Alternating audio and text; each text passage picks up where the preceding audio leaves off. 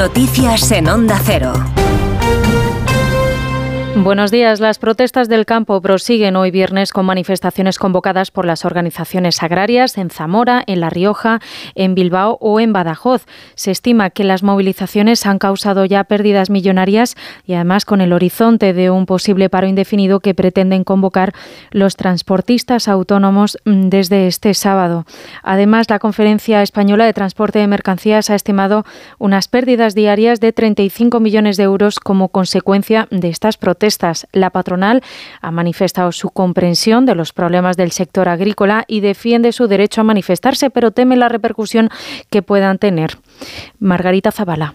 La Confederación Española de Transporte de Mercancías, la principal patronal del sector, calcula que si el conflicto de los agricultores franceses provocó a nuestros camioneros unas pérdidas de unos 12 millones de euros al día, ahora en España esas pérdidas son casi el triple, 35 millones de euros diarios. Por eso piden que les dejen trabajar, porque pese a lo que se ha comprometido el Gobierno, siguen teniendo problemas para circular. Los supermercados, por su parte, reconocen que hay retrasos e incidencias en la entrega de mercancías, pero que en ningún caso se puede hablar de abastecimiento. La Comisión de Venecia, órgano consultivo del Consejo de Europa, está en España a petición del Senado para recabar información y sacar conclusiones sobre si la ley de amnistía respeta o no la separación de poderes. Hoy se reúne con el fiscal general del Estado, Álvaro García Ortiz. Este jueves se han reunido con la Comisión de Justicia del Congreso. Les han dejado claro a los diputados que no van a valorar la idoneidad de la ley de amnistía, sino que se van a centrar en analizar si se han seguido los procedimientos técnicos adecuados durante su tramitación. José Ramón los miembros de la Comisión de Venecia tienen ya la opinión casi unánime de los jueces de que la separación de poderes está en riesgo por las acusaciones que reciben del poder político. Estos, por su parte, les aportan diferentes visiones. Los independentistas dejan claro que quieren una amnistía total e inmediata, el gobierno que todo lo que hace es correcto y legal, mientras que para los populares hay un mercadeo entre un presidente necesitado de siete votos y un prófugo deseoso de impunidad. La Eurocámara ha apuntado a posibles lazos de Carles Puigdemont con Moscú. El Parlamento Europeo ha denunciado este jueves en una resolución las injerencias rusas durante el proceso independentista en Cataluña, apuntando a contactos que podría haber tenido Carles Puigdemont con espías rusos en 2017. Corresponsal en Bruselas, Jacobo de Regoyos.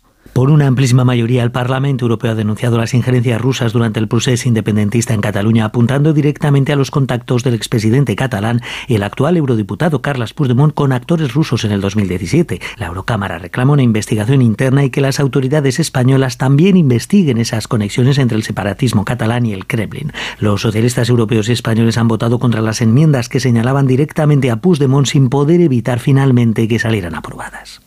En Estados Unidos, un fiscal especial que investigaba a Joe Biden por el manejo de documentos clasificados cuando era vicepresidente ha presentado un informe en el que sostiene que no va a presentar cargos contra él porque Biden ha mostrado una memoria significativamente limitada durante los interrogatorios que les hicieron en 2013. Biden, de 81 años, ha dado una rueda de prensa improvisada después en la Casa Blanca. En ella ha defendido que su memoria se encuentra en buenas condiciones y se ha mostrado enfadado por cuestiones que no recuerde que su hijo Bo falleció en 2015 por un cáncer.